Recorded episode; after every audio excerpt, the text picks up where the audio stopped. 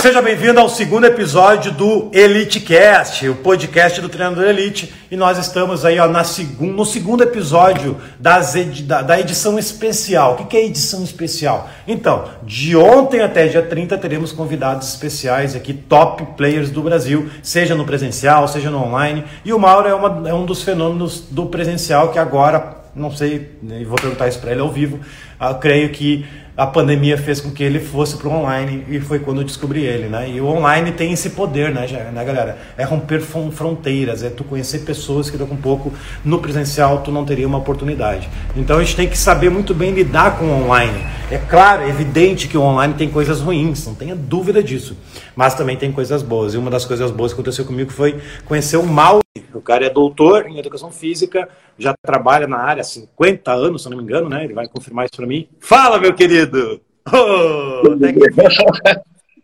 Bom dia, Rodrigo. Bom dia, querido. Uma alegria muito grande. Puxa vida, fiquei muito feliz com o seu convite. Eu acompanho também essa pandemia, essa história toda aí, né, do internet, essas coisas. Imagino para um idoso como eu, né, ter que estar tá aí se ajustando. Mas é, mas é Cara, essa uma das coisas que mais me chamou atenção foi isso, viu? Essa porque é inspiração para muitos jovens, porque tem gurizada de 20 anos preocupado com a aparência, preocupado em falar no vídeo. Eu sei, é, é do ser humano ter esse medo, né? Mas tu é inspiração para muita galera que tem medo, entendeu? É, tipo, não tem idade, não tem, não tem biotipo. É, tem... A, a, velocidade, a quantidade, né, a, a produção de conteúdo nessa pegada, né, como diz os jovens, é bastante grande, né, Rodrigo? Então a gente que está acostumado, né, eu que estou nessa estrada há 54 anos, né, assim que eu vi tudo acontecer dentro do, do, do exercício, dentro do fitness, né? Então, eu, porque nesse tempo todo eu vi acontecer todas as mudanças, né? realmente as grandes mudanças, né? Que começaram nos anos 70, né? Foi assim um grande marco, né? Advento do Cooper, né? Da, saindo início das doenças aí decorrentes do, do da, da da, da industrialização, né? Então, os anos 70 teve um marco muito interessante, né? Então, Sim. grandes pesquisas. Então, eu vi todo esse processo, imagine vocês. Ah, imagino, não tenha dúvida, tu passou por todas as etapas praticamente, né?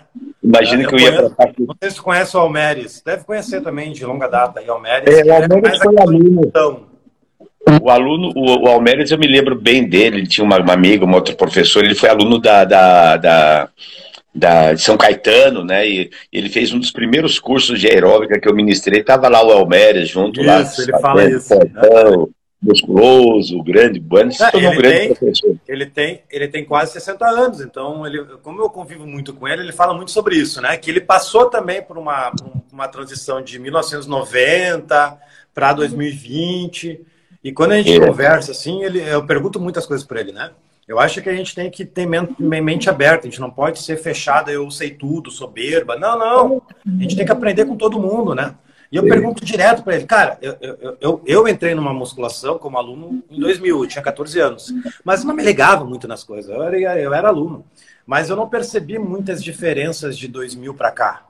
Quando eu vou numa. É, é, praticamente a mesma coisa, tá? No máximo, ah, cria uma zumba, né? É aula de é. ritmos, zumba é aula de ritmos que sempre teve, né? E uma coisa, né, Rodrigo, achei interessante a gente notar, né, e você está bem nessa pegada né, do marca, acho que é a grande sacada atual. O que, que existe de novo em fisiologia biomecânica? O que, que existe? E, eu, e, assim, com, todo, com toda a evolução, né, hoje a gente sabe a intimidade da mitocôndria. Eu digo assim, você quer ter sucesso? Vá além da mitocôndria. Os, os medíocres param na mitocôndria. É profissionais de sucesso transcendem, vêm além da mitocôndria, porque é, os 620 músculos, 330 articulações, 220 ossos é igual a todo mundo. Todo mundo tem fibra branca, vermelha. Agora, você ter a capacidade de entender o sentimento do aluno, né? Porque entender da mitocôndria, veja, sabe, Rodrigo, com tanta evolução científica, com tantos papers, hoje é impossível você querer ficar, vamos dizer ah, assim. É, a gente já falou sobre isso, né? Sobre é, a é. empatia, né? Enfim. Ô, mano, só, eu, só, eu, só, me lembrei de uma coisa. Eu vim correndo aqui na garagem, eu tô na minha garagem aqui, ó. Só, só não repara na bagunça que a gente tá fazendo live. Aí fica a sala, fica uma bagunça, ó. Aqui é a garagem, ali meu carro ali, né? tem uma cortina preta que a gente mandou arrumar uma nova, que fica uma cortina preta. E eu esqueci o meu papel, velho. Eu vou lá, eu vou lá em cima pegar. Enquanto isso, conta pro pessoal a tua história. Tipo, mestrado, doutorado. Um minuto, dá menos de um minuto. Eu vou ali e já subo para pegar o papel com a minha bolinha. Tá? Conta pra galera a tua história e já volto aí. Bom, pessoal, é, é, assim, eu eu tô há 54 anos, né? Me formei em, há 50 anos atrás exatamente, comecei a trabalhar antes, não tinha o CREF, né? Aí eu fiz, estudei fora do país, eu tenho 36 livros, dei mais de 1.200 cursos no Brasil, Europa, Estados Unidos, trouxe aeróbica para o Brasil, implantei aeróbica na Argentina. Então foi uma longa trajetória. Trabalhei como professor de aulas coletivas, de personal, fui consultor do MEC no trabalho com crianças, né? Escrevi três livros, um para o MEC, é, tive aí no Brasil inteiro no início trabalhando com crianças, e nos anos 70 comecei a trabalhar com ginástica, ginástica coletiva no círculo militar.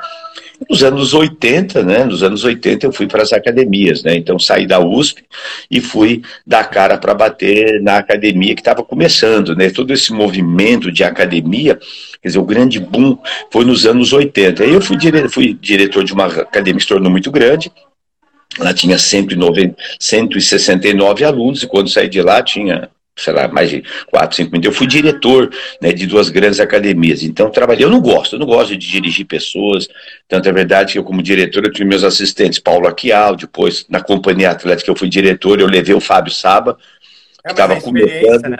A experiência é, que se cria dentro de uma, de uma direção, dentro de uma só é. o fato de tu abrir uma empresa e estar tá lá envolvida, a experiência é imensurável. É, é muito grande. E, e Rodrigo, eu fui para a companhia atlética, né, eles estavam numa situação, eu saí da RAN, tinha 980 alunos uma mega academia. Eu, quando saí de lá, tinha 3.580 no computador. Então, o que, que eu fiz para virar o jogo? Do treinamento, da preparação. Então, mas eu realmente nunca gostei de ser diretor. Eu era um diretor, mas sempre focado nos aspectos pedagógicos. Então, eu digo assim, sabe, que eu sou um pedagogo do movimento. Pedagogo e hoje é aquele... faz o que tu gosta. E hoje eu faço o que eu gosto, hoje eu estudo, né? Estou aposentado aí, da, da, quer dizer, a, a, instituição, fiquei 20 anos efemera, eles mandaram todos os velhos embora, né? Para botar a molecada lá que custa mais barato, né? e aí eu, e aí eu me dedico hoje a escrever, a produzir conteúdos, né, a dar a minha contribuição. E eu voltei, eu tenho, eu, eu tenho um estúdio, né, junto com meu filho, que é fisioterapeuta e professor. Eu atendo lá e eu faço atendimento home care, né. Eu há 30 anos atrás eu comecei como personal trainer. Eu montei esse estúdio, né. Aí eu me afastei durante 15 anos para ir para a área acadêmica. O Rafael continuou tocando né? Eu tinha lá 20 alunos, né? e, eu, eu, ao longo desse tempo, eu cuidei mais de 200 pessoas presencialmente. Então, de, de bebê em hospitais, né, que eu trabalhei com estimulação precoce, deficientes, obesos, então eu tive oportunidade, sabe, Rodrigo, em, em 25 anos, como professor de aula coletiva e depois como personal trainer, de ter todos os diferentes perfis. Aluno que começou a treinar comigo com 86 anos, que começou a treinar com 90, deficiente físico cadeirante, Sim. pessoas com câncer, obesos, cuidei de muitos obesos. Então, como é que, que, que acontece com o treinamento com obeso? Por que, que fracassa? Quando é que você tem o um sucesso? Né? Quais os mecanismos? Né? Então, foi uma experiência muito grande. Então, então veja, é veja aí, galera, olha quem eu trouxe, olha a experiência do homem, né? Então, não tem. A experiência, a prática também, o estudo é fundamental. Mas a prática, para mim, é, é, uma das melhores é. universidades, né? É botar, botar o teu na reta, é trabalhar, e trabalhar com. Tu quer aprender a trabalhar com idoso? Pega idoso para trabalhar, estuda, é claro, tem que saber o que está fazendo. Mas é a prática, né, mano? E eu falo, é. é um dos meus pilares, né? É a prática. Não adianta é. ter conhecimento se você não botar em prática e não vivenciar você mesmo, né? E essa é a, é a principal prática. É a principal uh, mecanismo para ter sucesso. Um dos principais. É. Né? Eu digo, né, Rodrigo, tem que sujar o short, né? Que às vezes eu vejo as pessoas propondo alguns exercícios para idosos, e digo, acho que esse indivíduo não, não olha para o pai dele. Você vai dar um exercício para o idoso? Experimente se seu avô consegue fazer. Se ele conseguir fazer, você coloca na, no Instagram, se não, guarda para você. Ah, é só raciocinar. Às vezes falta raciocínio. Será? Tá, eu, eu, não sei como é que tu lida com supino, mas quando eu tive a Gol 21, a empresa física, tinha idosos. Cara, o supino reto, para muitos, eu não conseguia aplicar. Porque o fato de deitar e levantar para eles era ruim. Então eu fazia um supino inclinado. Era mais fácil ele sair da, da cadeira. Sim, sim. E, e, cara, e às vezes é, muitos idosos não podem ir para o chão. Então eu cuidei de alguns alunos, né, o seu Farrage com 86 anos, e eu não tinha muita experiência, nunca tinha pego um aluno é, com as condições dele, irritantemente saudável, colesterol normal, triglicéridos, o cara tinha 86 anos, Rodrigo. Sim. E aí eu, ele chegou para tirar ele do carro e levar para minha. Demorou 10 minutos para ele sair do carro até chegar na sala de avaliação. Falei, o que, que eu vou fazer com esse homem? Né? Coloquei ele na maca, aí levanta, ele tinha uma, uma curvatura assim, né, muito grande, uma cifose. Aí ele levanta uma perna, levanta a outra, quer dizer, fiz alguma. Era... E para ajudar ele, ele sent... ficar sentado. Quando acabou, Rodrigo, ele disse assim: Doutor Mauro, eu falei: Não, eu não sou doutor ainda, sou, sou, sou mestre. Não, não, não. Olha, doutor Mauro, eu nunca fui cuidado pelos doutores como o senhor. O senhor pegou em mim, o senhor conversou, o senhor perguntou, o senhor ajudou. Eu falei: Não, não, eu sou professor e sou do aula em faculdade. Sabe o que ele me disse, Rodrigo? Professor, doutor Mauro, me insistiu em chamar doutor Mauro. Ensine seus alunos como cuidar dos seus alunos. Essa, cara, é, não tenha dúvida, isso eu vejo que é uma das grandes missões minhas, e tu agora também, né, no online, sempre foi na real, no presencial online, é, é treinar essa galera a saber atender o cliente, é ter empatia. E nada melhor, vamos começar o tema, senão a gente tem. Eu tenho a gente está conversando aqui. De ficar batendo papo e esquecer o tema do bagulho. Né? Mas tipo, faz total sentido isso. O aquecimento, na maioria dos casos, ele é, ele é largado, ele é escanteado, ele é abandonado, porque as pessoas.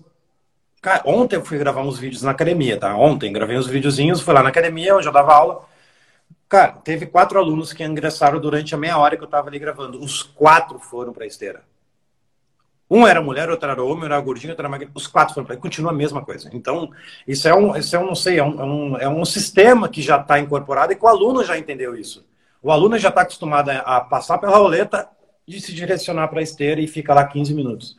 Né? Isso é falta de empatia, é falta de atendimento com o cliente. Por isso que a gente citou as cinco. Tá, mas beleza, quais são as cinco armadilhas de fazer isso?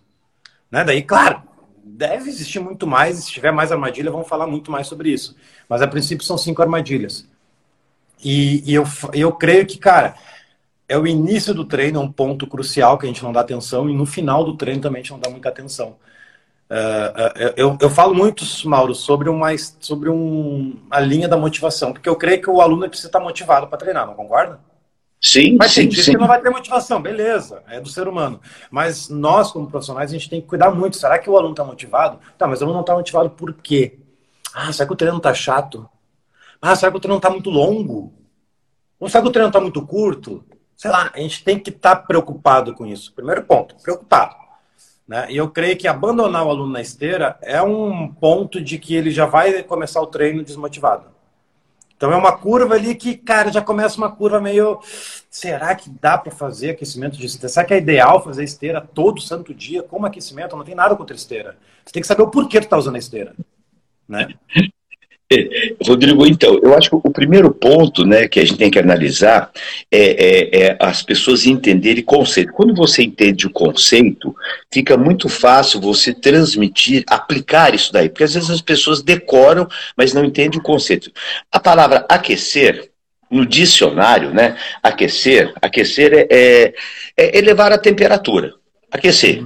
Veja, e, e, você tem um aquecimento ativo e passivo. Você vê que na Fórmula 1, o pneu está lá envolvido, está tá sendo aquecido. Quando o cara entrou na pista, eles tiram o, o, o cobertor do pneu. E aí o que, que o cara faz? Ele faz um aquecimento específico, porque ele fez um aquecimento passivo, que foi, que foi o, o cobertor. E aí ele faz aquela volta de aquecimento né, para que o pneu faça o ajuste elástico, viscoelástico. Então, se a gente olhar a Fórmula 1, você vai fazer um churrasco. Se, se, se, o, for, se o fogo tiver frio, não, a carne não assa. Você está tomando aí o seu, o, o seu, o seu chá, o seu chimarrão. Você aqueceu a, a água. Você não vai tomar chimarrão frio. Né? Tem gente que toma chimarrão frio, sei lá. Né? Primeira vez que eu tive no sul em Pelotas, no curso, tererê, tererê, é frio. É, a primeira vez que eu tive em Pelotas, né? Professor, você quer, não conhecia, você quer tomar o chá? Falei assim, o meu com, o meu com, com açúcar e mel. Dizer, era uma rodada de. Então, primeiro assim, entender que aquecer é simplesmente elevar, elevar a temperatura. Aí você tem o aquecimento. Aquecimento é o processo. De elevação de temperatura. Então, o, o, em, em síntese, mais empiricamente falando, quando você aquece, você tem o que? Os efeitos fisiológicos, neuromotores, psicológicos, do, são os efeitos. Então, o aquecimento é um processo pedagógico para que você eleve a temperatura em torno de um grau e você tenha os efeitos. E hoje o pessoal, né, Rodrigo até falou assim, ah, não é mais aquecimento, é preparação para o movimento. O Vertsen que falou isso há uns anos atrás, agora um monte, não, não, não é mais aquecimento, é preparar o movimento. Aonde? Na fase de aquecimento. Então, mundialmente, mundialmente, a primeira fase do treino se chama aquecimento, warm-up, acalentamento, entrada em calor. Isso é mundial. Se você quer usar o nome preparação para o movimento, é, é, é uma história de marketing, de, de estrutura para ser diferente. Mas é, mas é importante, mas não pode. E aí, o que mudou realmente, eu acho muito, muito fantástico, como você diz, quer dizer, é, se eu vou aquecer na esteira, existe uma coisa específica. Você vai caminhar e correr na esteira? Ah, aquece na esteira. Mas o cara fica cinco minutos e vai fazer supino, vai fazer cross, então não tem muita lógica. Isso, isso aí. Existe uma coisa interessante que as pessoas se esquecem. O aquecimento ele é sistêmico, ele é um ajuste sistêmico. Então, se eu falo assim, quando, você, quando eu vejo você colocar, pessoal, olha a mobilidade, você está fazendo um ajuste sistêmico do complexo articular dos ombros. Ou você está fazendo um ajuste sistêmico do complexo articular do quadril. Rotação interna, rotação externa sentado que muita gente não consegue, precisa ter mobilidade de quadril, então você leva o quadril. Então as pessoas precisam primeiro entender assim, que aquecimento é ajuste sistêmico. Se eu vou ter uma demanda neuromotora, eu preciso preparar esse, esse sistema. Se eu vou ter uma demanda cardiometabólica, eu tenho que fazer esse ajuste sistêmico. Se eu vou ter uma demanda, eu não sei se eu, eu vi uma coisa que me eu fiquei muito feliz, Rodrigo, na Olimpíada, em algum momento na natação, eles mostraram a sala de aquecimento, que eu nunca tinha visto. Uhum. Na sala de aquecimento, tinha vários atletas né, de diferentes países. Tinha um que o, prof... que o técnico dele estava segurando o futebol, ele estava fazendo chutes, flexão de quadril. Tinha um outro que estava fazendo fall roller, sentado. Tinha um outro que estava com a banda elástica fazendo adução de escápula. Então, todos iam fazer a mesma prova. Todos iam fazer a mesma Sim. prova. Eu não lembro qual era. Mas cada um estava usando uma estratégia de aquecimento. É, às, vezes, às, vezes, até estratégia compatível com o corpo da pessoa. Um pouco ele está com uma deficiência maior no ombro, vamos fazer mais. Claro, claro. Eu, eu já, tu, já, já, que eu, já que tu comentou sobre o Olimpíadas, eu, eu fui atleta de levantamento de peso olímpico, né? Fui campeão gaúcho em 2015. Então eu presenciei muito isso nos bastidores. E, Mauro, a gente fica, sem mentira, uma hora aquecendo. Se, se eu vou entrar no palco, né? Vou entrar ali na, na plataforma, sei lá, meio-dia, os atletas começam a aquecer às 11. Então a gente fica aquecendo, é, aquecendo a articulação, Isso. trabalhando mobilidade, trabalhando movimentos técnicos para melhorar depois. Então, cara, é uma hora de aquecimento para tu estar tá ali dois minutos. Então, você vê uma coisa interessante. Nós estamos pegando os extremos para chegar no, no, no, nos pobres mortais, são os, os aluninhos de academia, né? Eu, eu, gosto muito de basquetebol, eu fui jogador de basquete, fui técnico 10 anos, eu como técnico, pouca gente sabe disso, eu fui vice-campeão paulista como técnico da segunda divisão de basquetebol. Tem um esporte que eu, eu fui estudar nos Estados Unidos, trabalhar com criança, com ginástica e, e vi um pouco de basquete. A NBA, o, o, os jogadores eles chegam uma hora antes, como você bem, muito bem colocou. Eles fazem ativação neuromuscular, por exemplo. Tem alguns atletas que eles fazem aquecimento com banda. Outros fazem dribles. Outros, os que, que são os que finalizam, os que determinam o jogo, que, é, que hoje, hoje é o arremesso de três pontos, que determina o jogo. Antigamente era o pivô, Karim Abdul-Jabbar. Hoje não é o pivô que decide. A menos que seja o, o, o Yannis que é o cara fenômeno né? Que, que a potência dele, um cara com uma envergadura e tal. Agora, o que, que acontece? Eles repetem, repetem, repetem o arremesso, que é determinante para ganhar o jogo. Então, por que, que eu, se eu vou ter que arremessar, eu aqueço arremessando? É o princípio claro. da especificidade. E sabe um detalhe interessante? Alguns jogadores que, quando ele ia para o banco, sabe o que, que eles colocaram, Rodrigo? Tinha bicicleta ergométrica e futebol. Então, alguns jogadores, quando ele ia descansar, ele ficava pedalando para não desaquecer, pelo grau de solicitação. Olha que coisa interessantíssima. E alguns jogadores que precisavam de estabilidade do corpo, que precisam manter, na, na, e ele ficava o quê? no repouso, ou mesmo na pedida do tempo, sentado em cima do futebol para manter a estabilidade, para usar o sentido sinestésico. É, então veja que. Ótimo, é, Pode continuar, pode continuar. Então, então, veja que a gente pensar no aquecimento, é hoje eu divido o aquecimento em quatro, em quatro grupos de exercícios. Agora, vamos imaginar assim, eu, eu, eu, eu concordo com você plenamente. Eu acho que a maioria das pessoas que vão na academia, a academia é muito burra, sabe, Rodrigo? Porque a gente continua com a FIT de 40 anos atrás. Se você manter uma coisa de 40 anos, ela é muito boa, você está totalmente atrasado. Você quer ver a, a burrice da academia? Pergunta para o aluno, o cara vai treinar na. O que, que você quer? A gente já sabe disso. As mulheres querem abdômen, perna e glúteo, os homens querem peito, bíceps. E aí o cara faz uma ficha completa de avaliação que ele passa por todos os aparelhos. Você começou a espantar o freguês. É. Você acha que uma menina que aprendeu pulei alto no primeiro momento? Não. Ela quer fazer leg press, ela quer fazer cadeira abdutora, adutora, e ela ouviu dizer que o agachamento é bom. Só que eu pesquisei, 80% de quem entra na academia, baseado em pesquisa, que eu filmei 4 mil pessoas, não são capazes de realizar o agachamento overhead ou backhand. Tem que fazer os educativos que você propõe. Não pode agachar. 80% não deveria fazer o agachamento livre. Aí eu digo assim, pera um pouquinho, a menina quer perna e glúteo, e ela não sabe agachar livre, coloca no leg press. Não perde a freguesa. Enquanto isso, você ensina ela a agachar corretamente. E onde é que vai ser isso? No aquecimento. É. Então, no aquecimento. Então, o aquecimento tem um caráter educativo. Então, Aí, então já deixa eu já falar a primeira armadilha, que vai bater com isso aí que tu está falando. É não gerar valor logo no início do treino. Perfeito, né? perfeito. Gerar valor perfeito. logo no início do treino. No aquecimento isso. já consegue gerar valor, já consegue entregar resultado. Exemplo do agachamento. Pô, se o meu aluno não consegue agachar, em que momento do treino que eu posso fazer isso? Nos 10 minutos que ele está deixando de ficar na esteira. Perfeito. Perfeito, perfeito. Aqui perfeito. tem né? Aí que está o agora, problema. Agora, Falta o que acontece? para galera. Agora, o que acontece, né, Rodrigo? Eu pergunto assim: é, eu desenvolvi um sistema de avaliação, né, que são 11 testes, dos 10 são referenciados na literatura. Eu fiz levantamento, fiquei quatro anos, eu fiquei seis anos dirigindo um departamento. A, a, minha equipe, Rodrigo, avaliou 80 mil pessoas. 80 ah. mil. Foram sete anos numa rede de academias. Com aqueles testes tradicionais que. Uma bobagem muito grande. Mas é o que tinha no momento.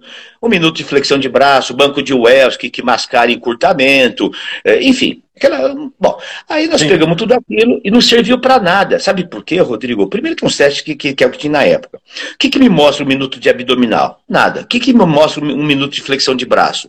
Quantitativamente e o aspecto qualitativo. Então a gente pegou e jogou fora, fechei o departamento, ah, falei isso. E o mais incrível é, é, ouvir isso de ti, né? Que tu já passou, uh, pô, desde a essência, né? Desde 1900, sei lá quantos, 54 anos que dá aula já, né? Eu, teu história quando tu falou. Desde pô, tu já tá passando por várias etapas vários, vários momentos diferentes, né? E, e, e tu tá batendo de acordo com o que eu venho falando há bastante tempo. E eu não passei por essa etapa antiga, né? Esse, esses testes que tu tá falando sobre abdominal, até os, eu era, eu, eu, tinha conhecimento, mas nunca apliquei. Porque eu não sei, eu acho que saí de mim, eu não, eu não via muito sentido na época em fazer isso, né? Uh, aí hoje, nossa, ouvir isso de ti, enfim, isso aqui, fazer isso como eu ouvi isso de ti, para mim, me engrandece mais ainda, eu fico feliz entendeu? Porque uh, eu sofro bastante com isso, viu? Infelizmente, tem muitos profissionais de educação física que até se fosse compartilhar a tela aqui dos mensagens que eu recebo, tu ia ficar aí para trás, viu? Chega a ser ofendido, chega a ofender minha esposa, meus filhos. É louco, é Mas eu, eu, não, não, eu não sofro mais com isso. Eu bato print e uso isso como, como inspiração, né? Hoje já entendi isso aí, que é natural ter. Mas a tamanha ignorância dos personal trainers, das pessoas formadas em educação física. Né? Pessoas de 10 anos, pessoas de 2 anos, não interessa a, a duração. Uh, tipo, quando eu falo sobre a importância do aquecimento, pô, que custa tu melhorar o agachamento no aluno? Ah, olha o, olha o frango falando, pare de enrolar o aluno. Para de querer vender teu cursinho. Mas, meu Deus, velho. Galera, vamos acordar, gente. Muita co... Tudo se atualiza. Como é que a educação física não vai se atualizar, galera? É atendimento. É a primeira, é a primeira armadilha. Não gerar o valor logo no início do treino, perdendo uma oportunidade incrível.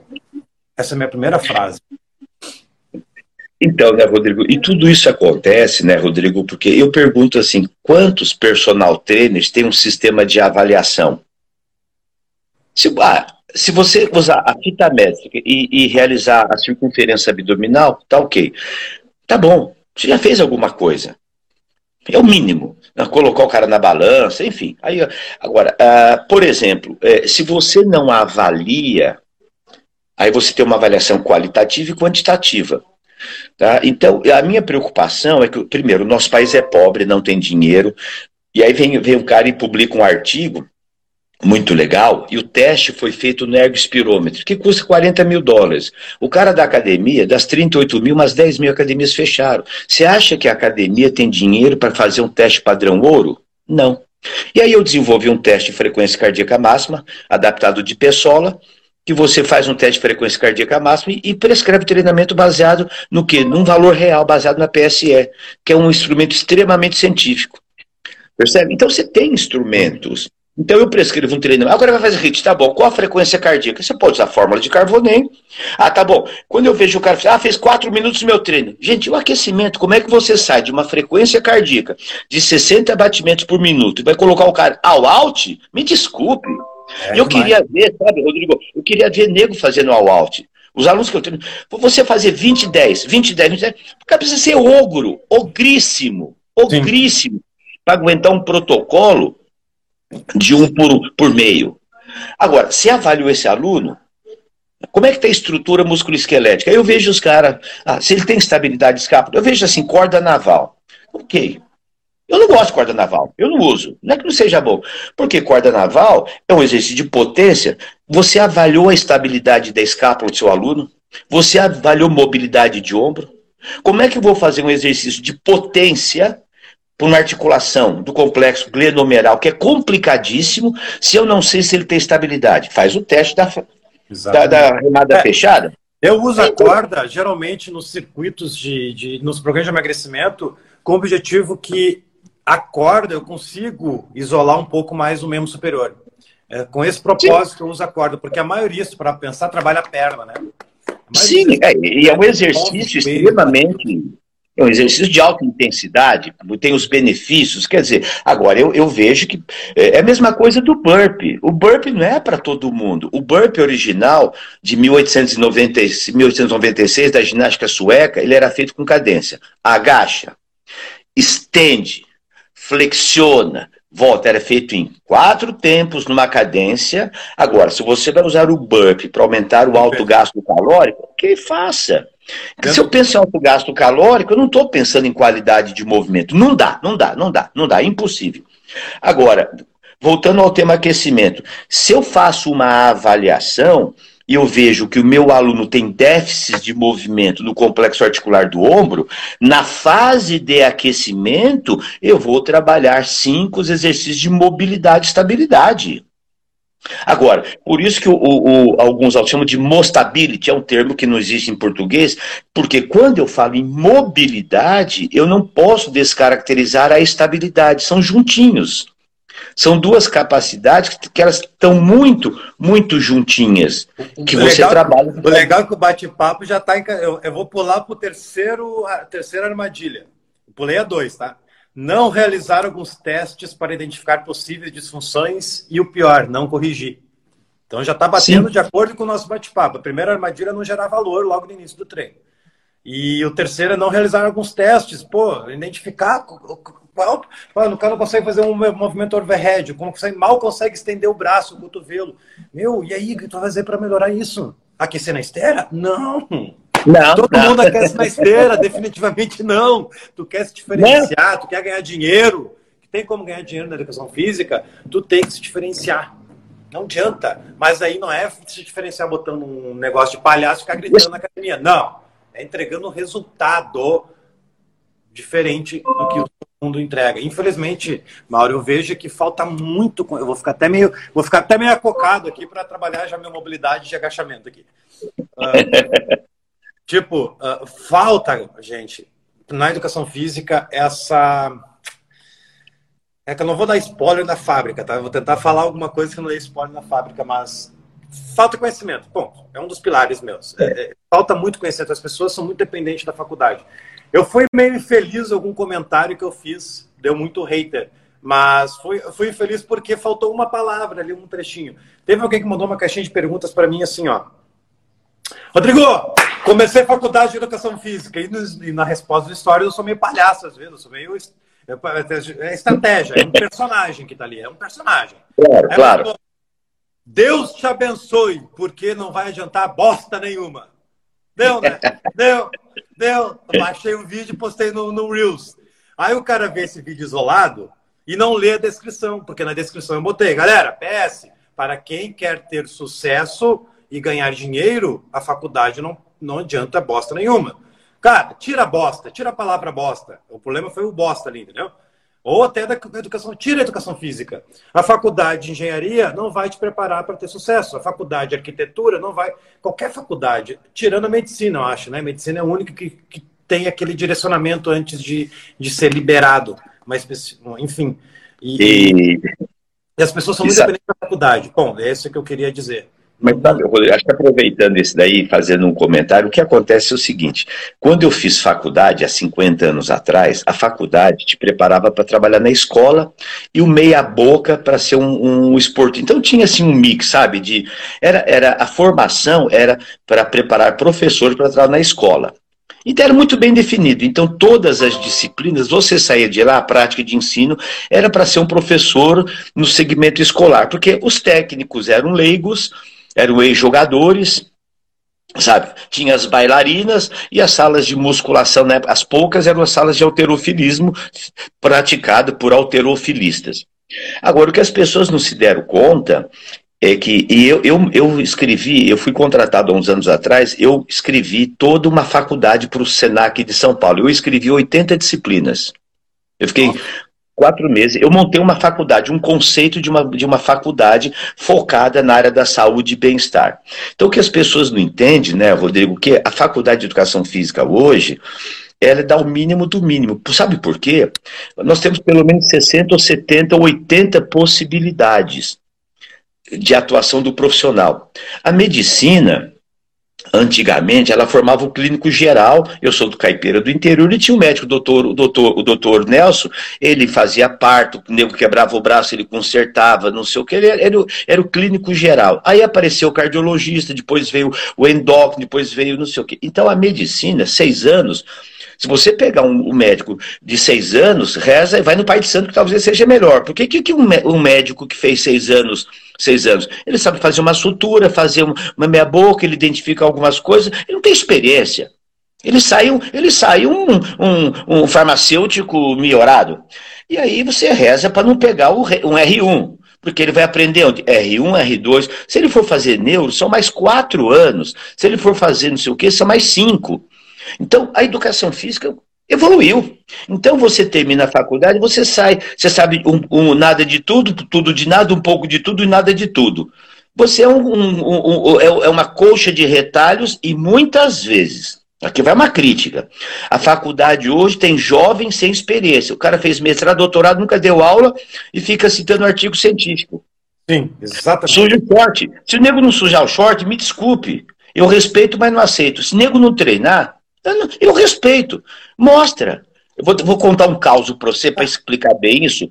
É, rapidinho. Eu coordenava o curso de pós-graduação e aí nós, o, o, um amigo lá, o Arthur Monteiro, coordenava o Tavico, chamou um professor doutor em emagrecimento pelo Unifesp para dar a disciplina que era personal treino e emagrecimento. E o cara de manhã, primeira parte, e pá, a fisiopatologia, a, a, a liberação do ácido graxo, o ciclo, não sei o que. O cara, pô, tá de manhã inteira. E a molecada lá. À tarde ele voltou. Quando ele foi começar a aula, um alguém do grupo, Rodrigo, assim, doutor, me diga uma coisa, quantos gordos você já emagreceu? Ele falou assim, nenhum. Os caras levantaram e foram embora. Porque ele tinha emagrecido o rato. Não vamos discutir Exatamente. o conhecimento dele, os processos. Agora, se você não pegar um gordo e deixar ele magro, você entende da fisiologia do emagrecimento, mas você não entende a pedagogia do emagrecimento. Eu, so, eu, eu sofro com isso também quando eu falo que o treinamento não precisa ter uma hora. O cara que quer emagrecer 30 quilos, eu não tenho por que ficar uma hora com ele fazendo treino de força. Só força, força, força e força e força. A força emagrece, eu sei. Escolhe dois exercícios, um para melhorar o agachamento, outro para melhorar o supino, porque é importante. Deu, vai para o HIIT, vai para um odd, vai para um treino que seja mais curto, 30 minutos, 40 minutos, deu. Aí vem os caras, não, mas eu quero ver tu encontrar estudo científico fala, comprovando isso que tu tá falando. Eu, caraca, velho. É... E, e eu falo, Mauro, que 90% das coisas que eu falo na internet não é não está escancarado, mas é sobre atendimento, é sobre empatia. Porque sim, sim. Esse ponto, né? Eu não gosto de falar senhor, tá? Tu tá à vontade em chamar de tu? Eu sou gaúcho, falo tu, né? Eu não, eu não, não, não, por favor, por favor. Pelo amor de Deus. Não, tipo, tu deve ter essa estatística parecida, mas nós temos, né? O Almeres tem essa vantagem de fazer consultorias com mais de, sei lá, 300, 400, 500 mil academias no Brasil há anos. 67% dos, dos alunos não completam três meses e 95% não completam 12 meses num plano anual. Cara, que, que, que tristeza. E, e, Rodrigo, e, e, um detalhe interessante, sabe, Rodrigo? Isso eu sei porque eu, eu dirigi academia. Vou dar um, vou dar um dado para você que, que corrobora o que o, que o professor Almeres fala. Nós ficamos seis anos, faz, eu, tinha 40, eu coordenava 40 professores que faziam a avaliação. Eram 11 unidades da academia. E tinha 20 médicos cardiologistas, coordenado por um cardiologista. Que a gente fazia o ergométrico com 10 derivações para cima de 35 anos. É, quando nós entramos, Rodrigo, isso é para garotada e depois eu vou dar, vou, vou dar assim, não adianta levantar o problema e não dar a solução, né? Então o que, que a gente observou, Rodrigo? Quando nós iniciamos o programa, a rede de academias tinha 26 mil alunos. A rede. 26 mil alunos. Nós ficamos seis anos, passaram pelos meus computadores, do meu departamento, 80 mil alunos. Era 10 mil alunos por ano, cerca de mil alunos por, uh, por academia por ano. Bom, aí você diz assim, bom, se quando eu comecei eu tinha 20, 26 mil e oito anos depois eu avaliei 80 mil, Sabe quantos alunos, quando eu encerrei o serviço, porque o pessoal não usava as minhas informações científicas? 28 mil. Passaram 80 mil alunos. E a retenção foi de 2 mil. Você entendeu? Então, isso mostra aí. aí isso, é isso isso tem dados, são dados científicos. Sabe? Eu avaliei 16 mil pessoas perguntando por que, que você quer entrar na academia? Eu tenho resposta de 16 mil. Eu identifiquei 11 principais objetivos, que é o norte para você. 80% é em torno de quatro objetivos: ganhar músculo, diminuir gordura, é, melhorar o condicionamento físico e sentir-se bem. Desses 80%, 44% é fadado ao fracasso. O maior fracasso é emagrecimento. Vai fracassar. 95% dos programas de emagrecimento fracassam. É o maior fracasso da medicina não é no tratamento do câncer, é no emagrecimento. Aí você começa a pensar, se eu vou trabalhar com emagrecimento, eu vou fracassar. Eu tenho 95% de chance de fracassar. Isso é ciência. Agora, e melhorar o condicionamento físico? Puta, é bico. E melhorar a sensação de bem-estar? Quando a gente pesquisou, Rodrigo, quando o aluno declara assim, e tudo isso tem a ver com aquecimento, viu?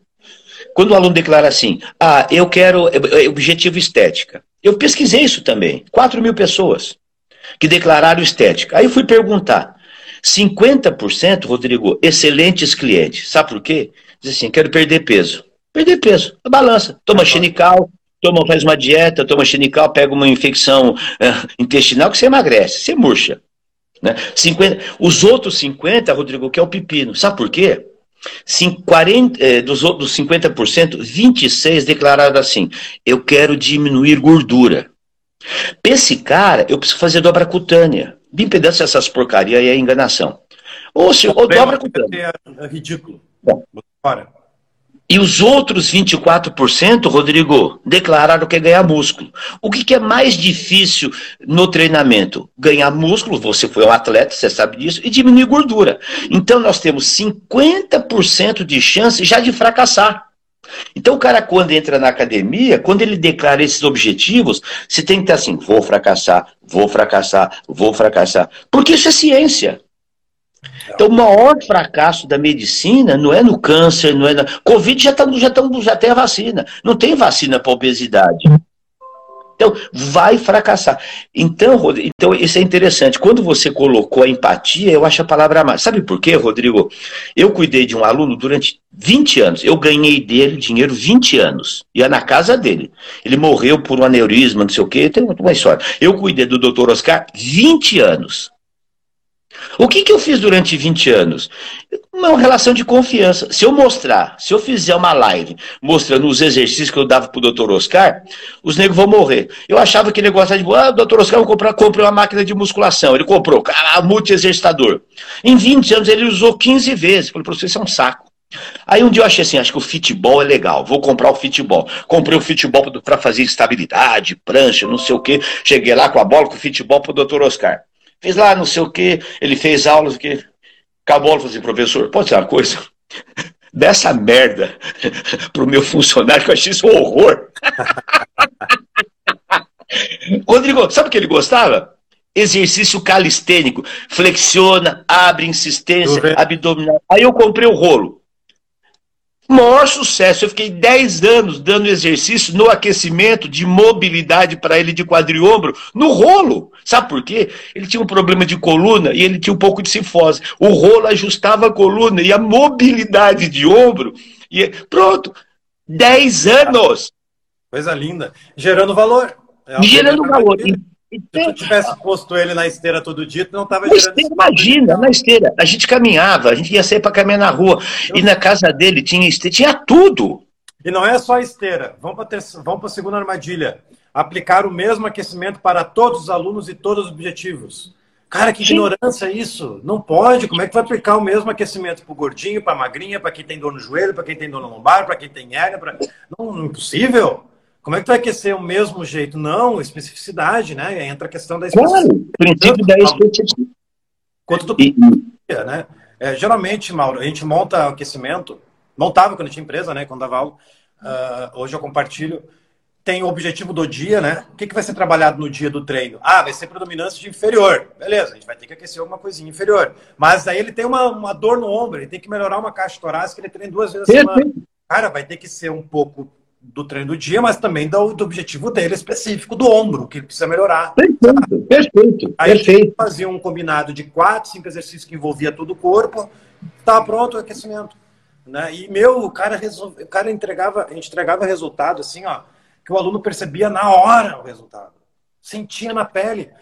É, é, e, e, sabe, Rodrigo, uma coisa que é, as pessoas não entendem, né, que acho que é importantíssimo, né, isso eu escrevi no, no, no, eu, escrevi um livro sobre aquecimento, eu tenho um e-book, sabe, são 120 páginas só sobre aquecimento, mas não fico mostrando, não, é, é, é, é realmente ter essa visão sistêmica. Existe uma coisa, Rodrigo, e você faz muito bem, que as pessoas não se dão conta, que é o seguinte, quando a gente fala em treinamento, nós temos do, do, dois efeitos muito importantes. Um é o efeito agudo né, do treino. O que, que vai acontecer no treino? Ninguém ganha força com o treino, ganha força depois de algum tempo. Ninguém emagrece. Então, mas nós temos as adaptações que são que a gente chama de efeito agudo. Então, o efeito agudo do aquecimento, o efeito agudo é ajuste sistêmico, é elevar a temperatura, é preparar o corpo. O efeito crônico esse é o mais importante do aquecimento. Sabe por quê, Rodrigo? É assim: se você faz 10 minutos três vezes por semana, você tem um efeito agudo para fazer o ajuste sistêmico dos ombros. Depois de 10 aulas, você tem 300 minutos focado no ombro. Aí você tem as adaptações crônicas de mobilidade de ombro. Então, quando você monta o aquecimento, você tem que pensar no efeito agudo e o efeito crônico. Por isso que o aquecimento não pode ser uma bobagemzinha. Se der cinco minutos de esteira, depois o que, que, que vai ser o ganho? Depois, nenhum. Ah, falhou. Não, tá, tá, alguém, alguém ligou aqui. Sabe? Não, é, deixa se... eu só uma complementada nisso. Uh, tá, esqueci o que eu ia falar. Puxa vida. Vai vir, esqueci de falar, porque tá, eu desliguei aqui a chamada bem na hora que ia falar. Aí esqueci que eu falava, vai falando que daí vai, vai vir de novo. Então, então, acho que quando a gente monta o aquecimento inteligente, e aí você tem que pensar também o seguinte: o aquecimento é para uma aula de aptidão física geral, característica A. O aquecimento é para uma sessão de musculação, caminho B. O aquecimento é para uma sessão de treinamento esportivo coletivo, caminho C. Então, essa organização, esta sistematização tem que ser analisada. Eu já ouvi de fisiologista Aquecimento é bobagem, não evita. E aí o cara fica naquela questão, ah, o aquecimento não previne lesões. Aí mistura o alongamento com o aquecimento, faz aquela salada que os caras não entendem nada. Aí vira a casa da mãe Joana. E porque o cara não entende. com flexibilidade, pô, é, a flexibilidade, mobilidade, flexibilidade, aí vira, vira uma, uma, uma um, um, um balai de gato, como, como diz na gira. Então, é por isso que eu, a minha aula hoje, hoje, do, do, do, do, treinamento do home care que eu faço, por exemplo, né? É, é, a minha aula dura é, 60 é minutos. 20 minutos, 20 minutos é dedicado à primeira fase. E aí, nessa primeira fase, eu divido em dois ou três momentos. Eu vou dar um exemplo para você. Eu, eu fiz a avaliação do aluno, eu filmo, mando para ele, filma, analiso, faço uma avaliação cinemática, mando uma avaliação pelo que e tal. E meu aluno, ele tinha uma reclamação, ele tinha uma assimetria de ombro. Teste de rotação interna interna e de latido todo, ele tinha uma simetria de, de mais ou menos, daria mais ou menos aí uns, talvez uns, uns 20 graus. E nos rotatores internos há uma diferença de 15 centímetros. E essa era a queixa dele. E na anamnese, ele tinha sofrido, aos 15 anos, ele tinha sofrido um acidente de bicicleta fez uma cirurgia, que pegou vasto medial, lateral, comprometeu bem os, flexor, os extensores de joelho e flexores de quadril.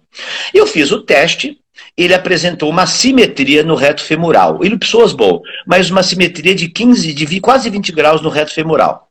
Mas qual que era a dor dele? Ombro. Eu tenho 150 aulas dele filmadas. Toda aula dele eu filmei. É um estudo de caso. Eu tenho 150 aulas filmadas. Então eu falei assim: bom, qual foi meu foco? Todo aquecimento, aí vai ao encontro do que você coloca. Toda aula dele, foco em mobilidade de ombro. Porque eu precisava ter um efeito crônico para melhorar. Tá? Então, eu demorei 40 aulas, 40 aulas para fazer com que o dedo se encostasse um no outro e ele corrigisse 40 aulas. Esse foi o efeito cru, três vezes por semana. Então foram 10 semanas, foram 12 semanas de treino, três vezes por semana. Aí, bom, resolvi o problema. Agora, o que, que acontece? Rotação interna dele é complicada, decorrente. Mas não dava para eu corrigir tudo. tudo. Não dava para eu corrigir, sabe? Eu tinha que priorizar alguma coisa que era a dor dele. Porque ele fala assim, professor, sabe o que mais me encantou quando, quando, eu, quando você me quando na nossa conversa? Você assim, que eu ia cuidar de você. Rodrigo, esse homem é o que está no meu Instagram fazendo a dança comigo lá. Esse homem treinava há 20 anos.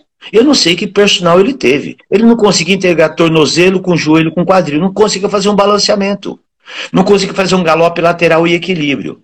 Então, eu digo assim, sabe, Rodrigo? Infelizmente, aí se quiser os haters, quiser me ligar, eu tô um pouco me lixando. O que eu vejo hoje não é aula, é amontoado de exercício. É como você coloca. O cara faz uma esteirinha, pode fazer divisão de treino. A musculação tem 34 métodos de treino. Todos funcionam. Qual que é o melhor? Pega as pesquisas, é 3%, 5%, GBT, SST, contração de pico, piramidal crescente, série roubada. É tudo a mesma tranqueira, no bom sentido. Então por que, que eu mudo o método? Mindset é para motivar para o cara assim, porque o corpo faz flexão, extensão, abdução, extensão, rotação, pronação, supinação, elevação, depressão, acabou, acabou, acabou, acabou, acabou todo exercício é o resultado da combinação dos seis movimentos básicos. Aí eu faço isso com o kettlebell. Aí eu faço isso com a barra. Para manter o quê? A longevidade. Deixa eu fazer uma pergunta. A troca de treinos do seu método hoje, ele é mensal? Ele é. Tipo, eu vou treinar com, contigo três vezes a semana. Eu vou repetir os treinos quantas vezes? Então, Rodrigo, porque é assim, a, a minha metodologia, eu, eu, eu como a, a, eu, eu não uso essa periodização, eu faço ondulatório, vamos dizer, o princípio ondulatório, mas eu trabalho muito em função do quê? De capacidades e habilidades. Sabe, como é que eu vou periodizar um ano? Isso é para atletas. Nem eu falo em periodização, periodização, mas periodização, você precisa ter competição primária, secundária, competição importante. Como é que eu vou? Eu não faço para ele, por exemplo, microciclo de choque. Tá? Então, para mim, periodização, Rodrigo, é assim: é desenvolvimento, manutenção, aumento. Manutenção, eu faço então escalas.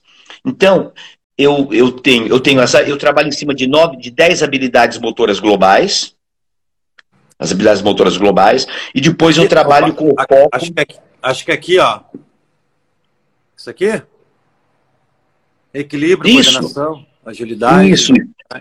Isso, exato. Então eu tenho as capacidades biomotoras que eu incluo, que as pessoas não colocam no treinamento, que é o relaxamento. Ontem eu fui dar treino para ele. Ele tinha levantado às três horas da manhã, a mulher ia fazer cirurgia. Eu cheguei, ele estava ele tava liquidado, Rodrigo, liquidado. Sabe o que eu fiz? Uma sessão de relaxamento. Ele comprou uma luz azul que eu sugeri, ele, ele criou um ambiente, ele, eu peguei a maca, eu fiz uma sessão de relaxamento.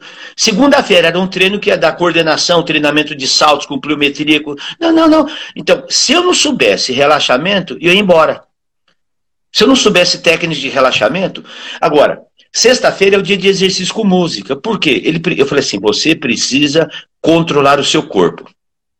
Ele não entendeu muito bem. Eu vou fazer com que. Você não controla a sua empresa? Você não controla os seus negócios? Você não controla o seu corpo. Eu vou fazer com que você controle o seu corpo, em pé, geoalho, deitado. E agora ele está aprendendo a controlar o corpo com música. Ele faz a vela, ele faz. Está aprendendo a fazer diferente. Calistenia, não sei se sou professor de calistenia. Qual a idade dele? 58 anos, 59. E, e Rodrigo, sabe o que ele me disse? Quando eu perguntei assim, por que, que você está me contratando? Ele assim, professor, ele tem muito dinheiro. É, porque eu quero chegar aos 70 anos como você. Eu quero chegar aos 80 muito bem. Eu falei, opa, eu tenho um freguês aí para os próximos 20 anos. Eu vou ter 90 anos dando aula para ele. É, Veja, Rodrigo. O, o então, mas sabe qual é a palavra mágica? A palavra mágica, eu disse assim, eu vou cuidar de você. Eu não vou te treinar. O treinamento, o que é treinamento? É um processo pedagógico, é prática pedagógica de exercício. Então, treinamento é isso. Agora, eu cuido por meio do exercício. Uma ação pedagógica que é o treino. As pessoas nem sabem o que é treinamento. Não, não, não sabe cuidar das pessoas. Não o, sabe aluno cancela, o aluno cancela a aula e o professor comemora, porque vai conseguir ter uma horinha mais livre para jogar futebol, para jogar play, para dormir um pouco mais. O aluno, o professor comemora quando o aluno cancela. Então, você me é pergunta de progressão. É eu, vou, eu vou dar um exemplo de progressão. Então, flexão ou extensão. Ele fez. Ele fez ajoelhado, fez cinco, cansou, fez cinco, cansou. E aí eu incluí a flexão, extensão de cotovelos. Hoje ele, hoje ele foi sendo progressivo. Inclinado, tirou o joelho, dentro de uma progressão. Hoje ele faz três séries de dez flexões. Direto. Rodinha, o abdominal na rodinha. Peguei a rodinha que eu adoro. O reto abdominal trabalha muito bem. Ele fez lá, ele não conseguiu, caiu, bateu o peito. Então a rodinha uma vez por semana. Então eu vou, eu vou mesclando, core. Então eu tenho Ótimo. lá, agachar, flexionar. Então eu monto aula pensando nas habilidades, depois intensidade e complexidade. Então hoje ele faz três séries de dez rodinhas completa tocando o peito no chão. Isso demorou quanto? 20 sessões de treino. Então eu faço uma carga progressiva. Ótimo. Então, então essa, esse é o processo metodológico. Vamos continuar aqui, que já está encerrando. Até minha bateria aqui tá. tá... Eu, apareceu vermelho, esqueci de botar para carregar o celular de manhã. Uh, tá, tá uma semana bem tensa aqui. A minha esposa, eu lanço a minha esposa também, né? Uh, uhum. Ela tá fazendo lives e eu, os dois juntos. É uma loucura. Opa, que maravilha! Tá, é tipo, ela é às 20, eu sou às 21h48. Tá, deixa eu ver quais que faltaram aqui das armadilhas. Aplicar o mesmo aquecimento para todos. Escolher exercícios errados. Existem diversos tipos de alunos, bem como diversos objetivos distintos. Escolher exercício errado para o objetivo, entendeu? Isso aí é uma, uma armadilha muito grande que, primeiro, tu pode estar até machucando mais o aluno em cima de uma disfunção e não entregando o resultado que ele deveria estar. Então, a gente tem que ter conhecimento. E a prática ajuda muito nisso. Né? Eu dei aula muito, muitos anos para um piloto de avião. é, internacional.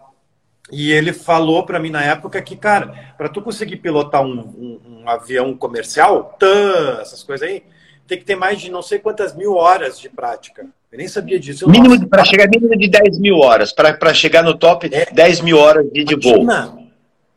Tá, 10 mil horas? horas. Tá, daí eu pergunto para os professores: quantas horas, quantos agachamentos você fez na vida? 15, só no curso lá que eu fiz do, do Mauro. Tá, quantas vezes você aplicou mobilidade em ti? Sabe o que é mobilidade? Não sei. Ah, eu fiz o curso do Rodrigo e já estou aplicando. Tá, mas tu não aplicou em ti? sentiu na pele o que quer fazer uma rotação interna, rotação externa, amplitude da torácica. Não. Ah, tem que praticar? Tem, tem que praticar, meu velho. Tem que sentir na pele, tem que sentir, na, tem que sujar o calção, que nem o Mauro fala. Né? Então, eu acho que, cara, a, a, a, tem um exercício que eu não tirei de lugar nenhum, velho. Foi simplesmente na prática mesmo, o stiff. Tá? Tem muita gente que tem problema no stiff porque não consegue dissociar o quadril da lombar. É uma coisa Sim. só. Cara, eu não sei, ou eu vi em algum lugar, sei que faz muito tempo que eu faço isso, tá? Uh, eu pego a polia do tríceps, boto lá para baixo, a corda, boto a corda no meio das pernas e faço stiff com, com segurando o tríceps da corda. Meu, o aluno, na hora, ele entende o exercício. Na hora entende.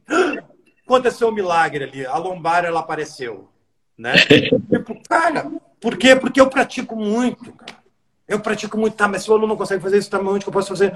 Eu acho que foi a partir disso, ou foi um curso, eu não me lembro agora, porque faz tanto tempo que eu aplico esse exercício. Mas foi a partir da prática, entendeu? A prática vai te dar muita habilidade, muita criatividade na hora. E escolher exercício errado, falta de prática. Além de conhecimento. Tá? Então, esse é um ponto importante, né? Às vezes a gente usa, às vezes, a palavra inadequada, ah, meu não tem força, não tem consciência. Não, todo mundo tem força, todo mundo tem, tem pouca. Na verdade, não não existe, é defunto. É, eu acho que o aquecimento, é, essa questão de, dessa armadilha da escolha do exercício, o aquecimento é um momento muito propício para você trabalhar o sentido sinestésico, que nós, chamamos, que nós chamamos de consciência corporal.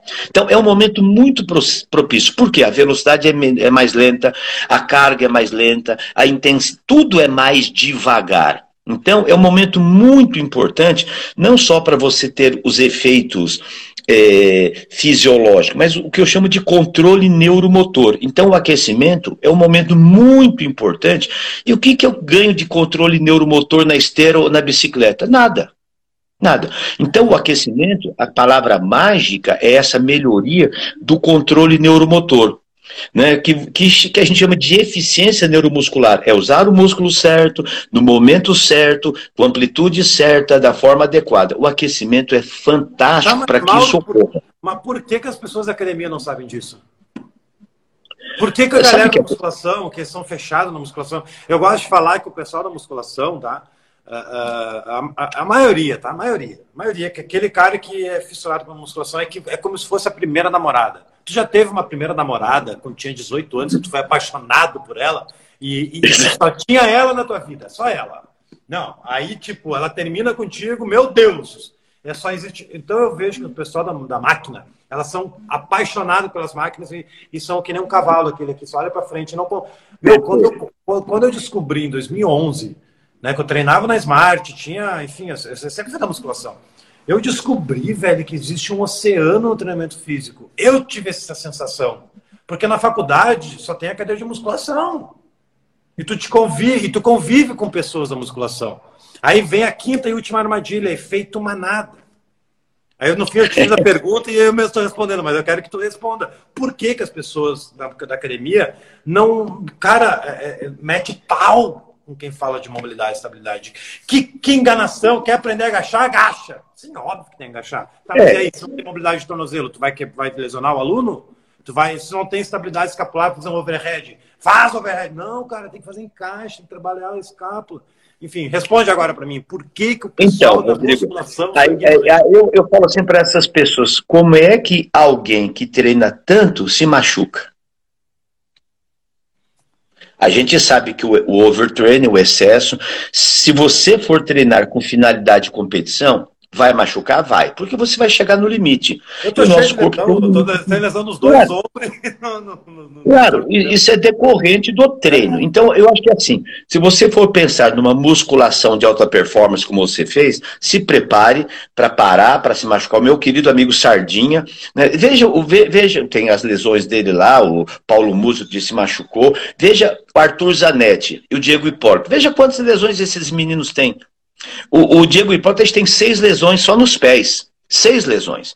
Então, acho que a gente precisa entender, né, Rodrigo, é assim, é, se, se, eu penso na musculação, com as tapas cavalísticas né, equíneas, né, com as tapas equíneas, eu vou focar aqui, eu vou, eu vou emburrecer o meu sistema nervoso, vou ganhar músculos, vou ficar bonito, forte e machucado.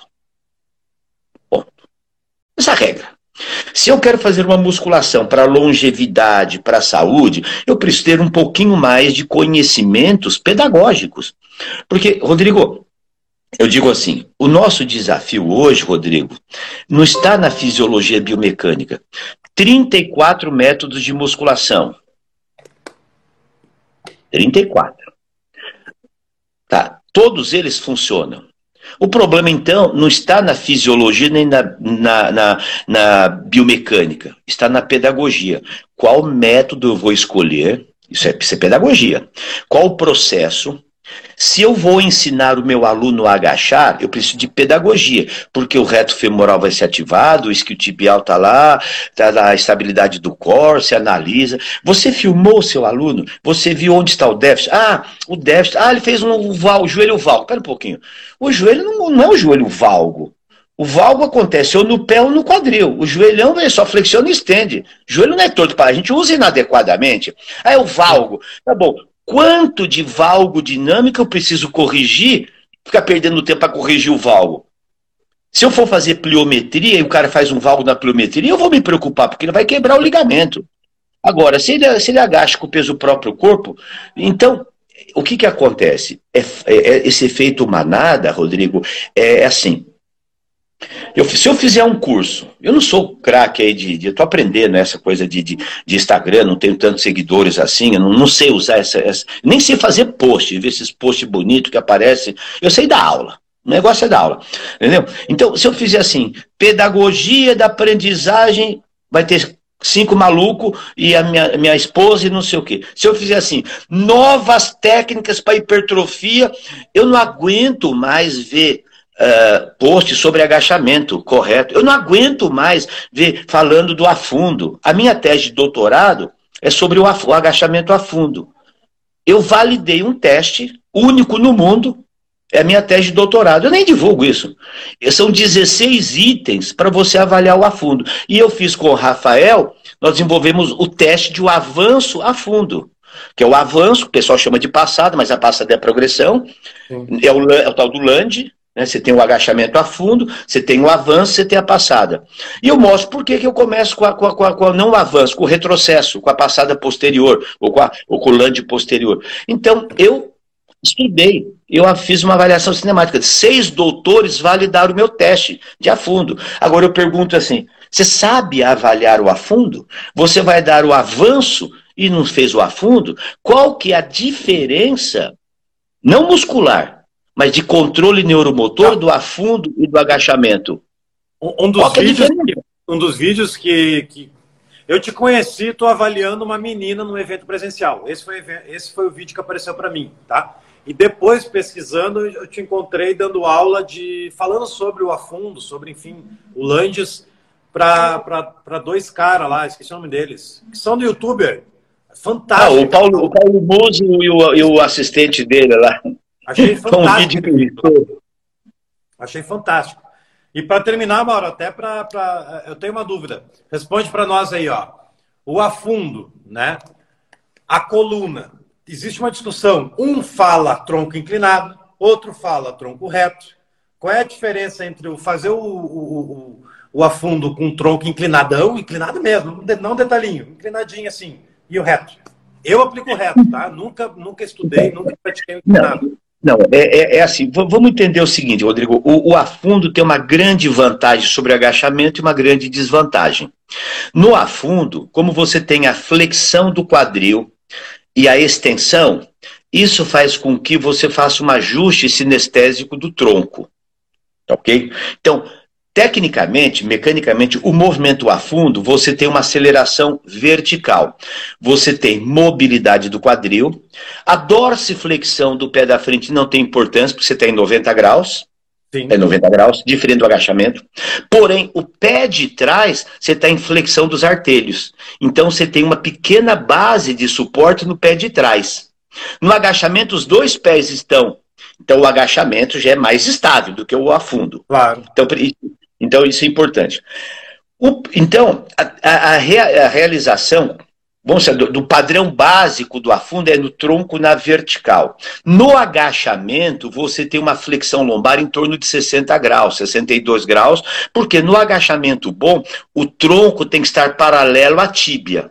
Se eu estou aqui, eu faço isso. Se perder o paralelismo, para que você está agachando errado. Ótimo. Está agachando errado. Então, esse é o indicador. O que o pessoal coloca hoje, Rodrigo, é assim os maluquinhos da, da, ativação do glúteo, quando você faz uma flexão da coluna lombar, você tem uma rotação anterior do, do glúteo, da, desculpe, do quadril. Então, essa rotação anterior, você pode ter uma, uma flexão na lombar, por isso que a gente estuda isolamento de lombar e quadril, como é que isso funciona. Isso é consciência corporal, ativação e consciência. Eu isolo a lombar e ativo o quadril, isolo o quadril, ativo a lombar. São técnicas de, de, de consciência corporal. Então, o que, que acontece? O que, que o pessoal viu? Ah, pela tal da eletromiografia. Gente, eletromiografia, cá entre nós, hein? Superficial só funciona, só funciona cientificamente, mais melhormente falando, em isometria. Você fazer eletromiografia em movimentos dinâmicos é complicado, porque você tem o crosstalk, você tem o deslizamento dos. Você tem a conversa. É que tem como, mas não vou discutir isso aqui, não vou entrar nesse mérito, que é um instrumento que. Então, o que, que é? O pessoal da eletromiografia viu que quando você faz uma flexão o tronco inclina decorrente da rotação anterior do quadril, você tem uma ativação do glúteo. Agora fica a minha pergunta: e o estresse na lombar? Custo-benefício. O quanto você vai ganhar de ativação, de ganho, de aumento fazendo essa, essa flexão?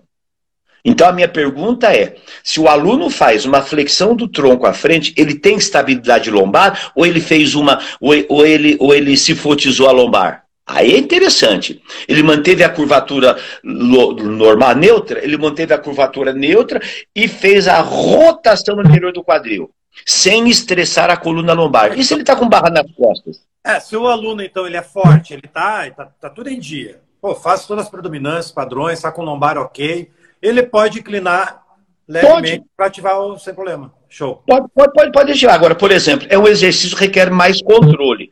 Por exemplo, né, você pode fazer o, o afundo com flexão do tronco pegando o objeto à frente.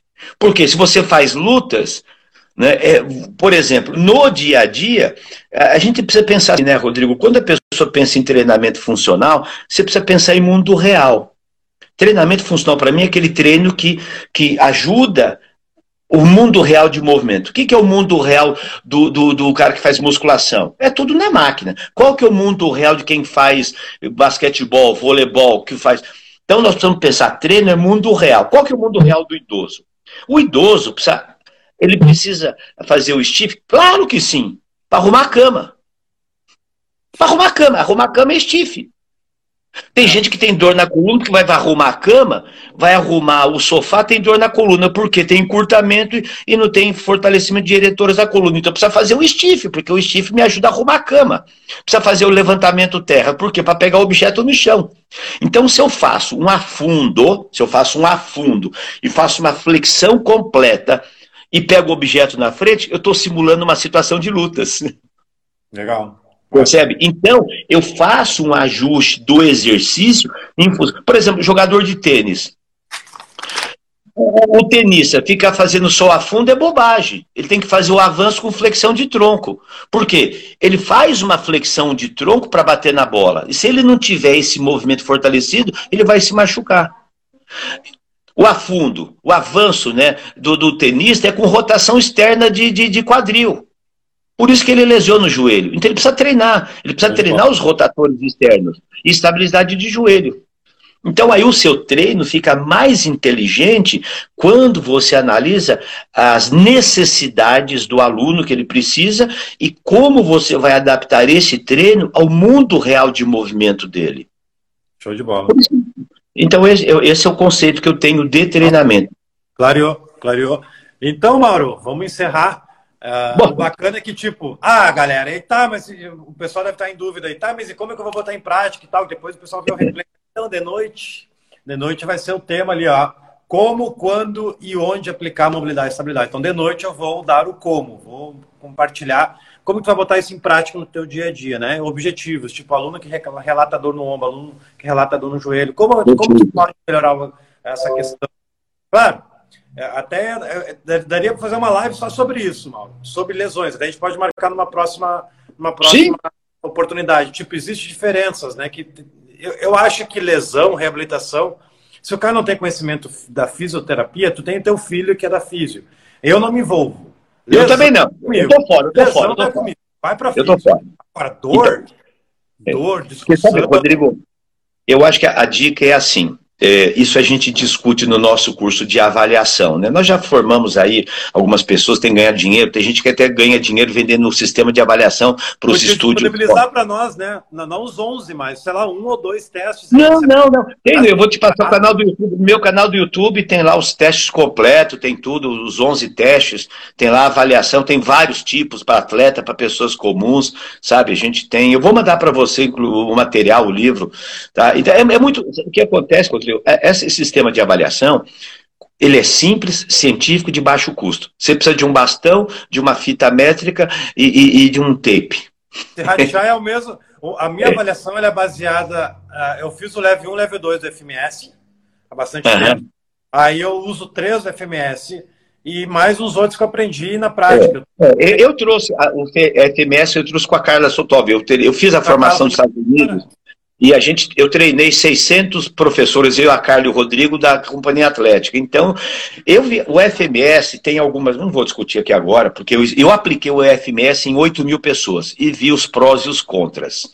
Por isso que a gente resolveu fazer um sistema é, Eu apliquei também e, e, vi muitos contras, né? Eu vou dizer que é. não, não, digo mais, por isso que eu adaptei. Eu pego o FMS é, como base, é, conhecimento, com conhecimento que eu vou adaptar para o meu ambiente. É, é que, é, eu diria assim, né? Quem sou eu para ficar discutindo, criticando o FMS? É uma questão de, de, de você tem ali total liberdade como estudioso, né? De, de, de, de, de escolher. Então, acho, não pode ser arrogante, tipo. Não, ah, não, longe disso. Tá bom. Tá, mas pratica crossfit primeiro e vê o que, que tu pode tirar dali de grande. Claro. Cara, eu aprendi é. demais mobilidade e estabilidade no cross. Olha aí. É. Você vê uma coisa, né? O ápice do, da aprendizagem nos cursos de cross. É, então, beleza, vou trazer isso para mim. Outra coisa, claro. crossword. Pô, ter um trabalho dinâmico na hora de terminar o treino depois da força, um trabalho de cardio que, que brinque com os números, que brinque com os exercícios, saia um pouco do. Cara, então a gente tem que ter a mente aberta e ter que. Pô, o que, eu posso tirar do cross? O que eu posso tirar do Pilates? Pô, eu tive claro. 10 anos. Tem coisas que eu tirei do Pilates que eu trago até hoje para mim. Né? Enfim, então isso é, é mente aberta, a gente tem que ter isso né, na área. É, eu acho que o importante, né, Rodrigo, é assim, com relação ao só o, o FMS, aquele teste inline eu acho muito complicado, sabe? O afundo, que eles fazem o afundo inline em cima da régua, aquilo ali é, é sabe? Depois o gato cruzado isolateral é complicado também, a flexão de cotovelos com, com, com a mão em cima da testa é funcional, enfim, bom, não vou discutir essa questão do que isso a gente analisou. É, por isso eu quero dar uma olhada que eu quero atualizar os meus, eu quero gravar todo o curso de novo, né? Porque o meu curso ele é baseado, foi gravado, né? Foi escrito há três anos atrás, então eu mudei muito também, né? Eu quero fazer uma repaginada nova, eu quero dar uma estudada nesse teu material. Quando... E uma coisa interessante. Né? E uma coisa interessante, só finalizando, é o pessoal entender, né, Rodrigo, que às vezes as pessoas confundem, assim, ó, déficit de movimento e disfunção. O déficit de movimento é uma alteração é, é, de encurtamento, de assimetria, que não tem nada a ver com a patologia. Quando existe a dor, quando existe a dor, é importante investigar. Porque a dor pode ter várias causas, desde uma, uma bobagemzinha, uma dor limitante, uma dor incapacitante ou uma dor significante. Tá? Eu tive casos aqui, a gente viu casos em São Paulo de dor que o personal tentou curar e a coisa era complicada e complicou ah, e foi um negócio, um negócio, complicado. Então eu acho que nós estamos preparados, a, no, a nossa avaliação é para identificar déficit de movimento, que é o encurtamento e a instabilidade. É mobilidade, estabilidade, consciência coordenação motora. Esse é o foco. Tem dor, não faz. E nesse aspecto, o FMS é fantástico. Fez o teste, se sentir ele faz os testes lá limitantes. Tem dor, não faz o teste. Eu acho isso muito legal, para a gente não misturar a estação. Hoje o nego faz um curso final de semana e é doido para diz que cura. Sabe, que faz, que sabe, então, muito, ah, liberação, fala liberação, o cara foi, quando o cara me perguntou no curso que eu estava dando pós-graduação sobre a questão do ilupsoas, eu falei, olha, muita gente tem encurtamento de ilupsoas e contrário do que a gente imaginava, a maioria das pessoas tem encurtamento de reto femoral, agora quem avalia reto femoral? O reto femoral interfere no agachamento, o isquiotibial não interfere no agachamento, interfere no estife, então você precisa avaliar reto femoral. Teste de toma, simples. Aí ele falou assim: olha, muitas pessoas têm um encurtamento de ilupsoas. Aí o professor, ah, tá bom, professor, então como é eu vou fazer liberação miofascial de ilupsoas? Falei, Rafael, dá dica.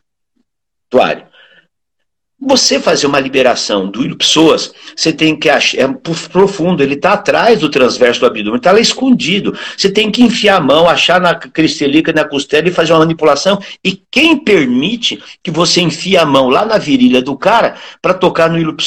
Não, eu já tive, já presenciei num curso de cross de, de LPO um cara com contratura no ilipsoas. É um dos piores, né? De, o cara chorava. Nossa. Chorava, chorava, assim, eu fiquei apavorado, Sim. meu Deus. Uh, o William Souza dizem, né, que é um dos piores é, porque, é, é, é, difícil porque ele é profundo. Sabe, eu faço uma liberação de reto femoral, de vasto medial, de escaleno, de, de, de trapézio, fibra descendente, latíssimo de dorso, sabe? Isso, isso é fácil, é músculo superficial. É músculo, é músculo fásico. Você fazer liberação em músculo tônico, meu velho, ah, para com isso. Mauro, sabe, você fazer osteopatia. Tem que levar meu filho pro colégio agora. Tá bom, obrigado. Avisa a turma, quem, quem quiser me seguir, quem quiser me seguir é Mauro Viverini. Diga tem pra muito... turma aí, ó, o velho aí tem umas coisas interessantes. Segue o velho. Tem muito assunto, né? Tem muito assunto para abordar. Nossa, é, é, interminável. Vamos marcar mais live, não tenha dúvida. Uh, segue, comigo, segue o Mauro aí, galera. Vale muito a pena, viu? Então tá, Mauro, muito obrigado pela tua participação. Uh, obrigado pelo carinho, né? Eu acho que é legal essa E eu fico, enfim, honrado, né? honrado porque eu tenho 34 anos e ter um parceiro, eu já te chamo como parceiro já. Vamos fazer, vamos fazer coisa junto. Junta aí, conta comigo. Quiser fazer parceria, montar coisas de avaliação, de prescrição nessa pegada, tem muita coisa, a gente pode fazer junto, fazemos junto. A gente faz do teu lado, junto aí, junto aqui. É obrigado a estar dentro, do, tu é obrigado a estar lá dentro do meu curso, como bônus para tu divulgar o teu trabalho lá também. Enfim, eu vou, eu vou tentar bolar um material para te convidar. Veja aí, conta comigo, vai ser uma alegria. E parabéns pelo seu trabalho, pela contribuição. Sabe, Rodrigo, é, a gente fica muito triste, sabe? Às vezes você faz um puto esforço, produz, e tem aquele que nunca fez nada, que é um zero à esquerda, e que se dá ao direito de criticar. Sabe, eu posso não concordar com você, mas eu tenho que respeitar. Isso aí. As pessoas estão misturando. É falta de respeito, gostou, sabe? Gostou, sai, de segue, bloqueia, deu, segue a tua vida. É. Não, Agora, sabe, aí, aí tem, tem uma agressão tão grande, as pessoas são muito agressivas, não precisa disso. É. Eu, eu, eu, eu, digo assim, olha, eu não sei de tudo, nem tenho a pretensão, mas do que eu sei, eu sei tudo. Exatamente. Aquela, sabe aquela frase do, do só, só, sei que nada sei? Isso aqui é piega, Sócrates, só sei que nada sei. O cara fica com esse pieguismo. Não, você sabe sim. O quanto é outra história. Então todo mundo sabe. Ah, eu, eu não sei de nada, só sei que nada sei. Ah, vai pro inferno. Isso é Sócrates falou isso há 5 mil anos atrás. Já está é. caquete. Né? Então, parabéns pelo seu, seu trabalho, siga em frente, deixe esses os rabugentos aí, esses ranzis, faça melhor. Faça. Só para finalizar, para você entender o seguinte, vou fazer uma analogia, é bom para você. Mano. Um dia chegaram para o Pelé e falaram assim: Pelé, Está é, surgindo aí, estão dizendo que é o novo Pelé, o tal de Maradona, da Argentina, é o grande, que é, vai substituir, substituir você, que é o melhor. Aí o Pelé, naquela sua santa humildade, falou assim: é, é um jovem talentoso. Quando ele for tricampeão do mundo, quando ele for bicampeão mundial de clubes e quando ele fizer mil gols, nós podemos conversar sobre esse menino. É mais. Cara, sensacional. Às vezes, às vezes os caras me chamam de frango, né? E aí eu vou olhar o cara, o cara é maromba. Aí, beleza, cara, olha só, frango, beleza. O dia que tu conseguir colocar três vezes o teu peso corporal no terra, agachar o dobro do teu peso, mais 20 quilos, ser campeão de levantamento de peso, mais de não sei quantas mil horas e mil repetições. A gente mil... conversa. A gente conversa. Beleza? então tá, tchau. Não, é, é, eu falo isso.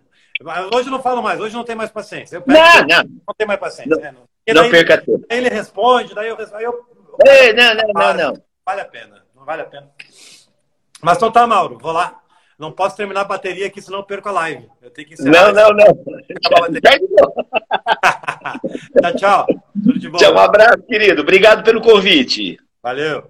Galera, valeu. Grande abraço.